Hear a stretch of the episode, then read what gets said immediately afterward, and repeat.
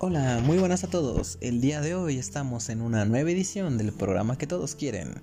Pensamientos de un estudiante más. Ay, ¿qué les puedo decir, mis queridos radioescuchas? El día de hoy hablaremos sobre un tema que es muy conocido para todos, muy evasivo para muchos de nosotros y doloroso para todos. El día de hoy hablaremos sobre los valores del sentido último. Entre ellos, que es a donde me refiero, hablaremos sobre el amor. ¿Qué podemos decir sobre el amor que no se haya dicho ya? A todos nos dolió, todos los vivimos, todos lo sufrimos, ha inspirado a aquellos poetas a escribir y componer canciones, epopeyas, ha inspirado a lo mejor de la humanidad. Pero, sin embargo, hoy no hablaremos del amor carnal o sobre el desamor.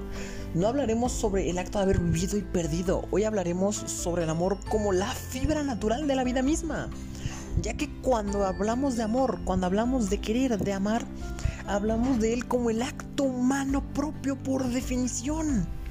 ¿Y a qué me refiero con esto? Porque es libre, puro y perfecto.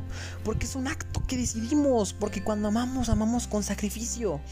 Y el acto de sacrificar, implicando todo lo bueno o lo malo que tenga que venir con esto, es humano.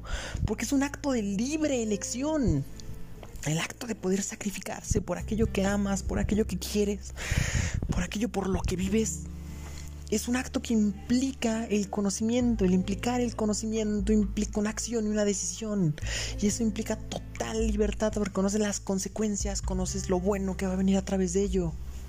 Y es por eso que el amar es libre, es humano. Sin embargo, el amor del que hablamos, el amor sacrificial, no fue algo primero que existió. El amor, el primer amor, tiene que ver con la mismísima fe.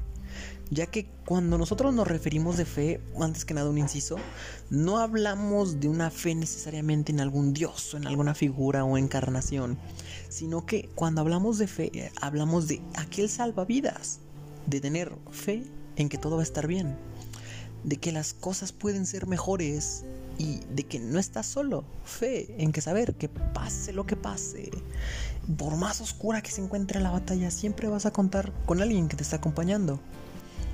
La fe que está hecha para darnos fuerzas en los momentos más, oscuros de nuestra vida es la fe que todos necesitamos.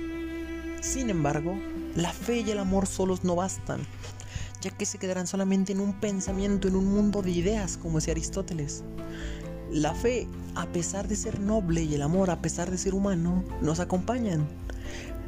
Pero cuando aplicamos esta pequeñísima palabra y tan importante, la caridad, es cuando podemos hacerlas valer, ya que la caridad es el medio, el acto, lo que podemos seguir para proyectarlas al mundo mediante otra vez un acto humano, un acto humano tan maravilloso de dar caridad, de darle a alguien más lo que puede que te falte, lo que no te falte, lo que tengas, darle todo lo que venga de ti. Entonces, nos damos cuenta que la caridad es movida por el amor hacia el prójimo, un amor que no es carnal, un amor que es sacrificial y es motivada por la fe, ya que la fe que tenemos en que mediante ese acto de caridad que hagamos llegará a ser un mundo mejor, llegará a ser algo más y en palabras de los sabios la fe es aquello que nos dará la redención. Entonces es por esa y tantas cosas que la caridad, motivada por la fe y por el amor, es donde podemos hacer un cambio. Podemos hacer un cambio en intenciones, un cambio en acciones y sobre todo un cambio dentro del espíritu. Ahora, como hemos visto en todos estos puntos, el amor, la fe y la caridad son posibles gracias al sentimiento más humano y el motor de la humanidad misma, el cual es la esperanza podemos considerar la esperanza como la luz, el motor de la humanidad, el motor que nos mueve para crear y dejar un mundo mejor. Es aquel poder que por más pequeña que sea esa llama, está dentro de nosotros y nuestro deber, nuestra responsabilidad es legarla, legarla a las futuras generaciones para que esa antorcha, esa pequeña llama que se inspiró en nosotros, ilumine sus noches más oscuras. Es algo increíblemente bello. Entonces, como podemos darnos cuenta que con esto tenemos que despedirnos sin importar qué pase.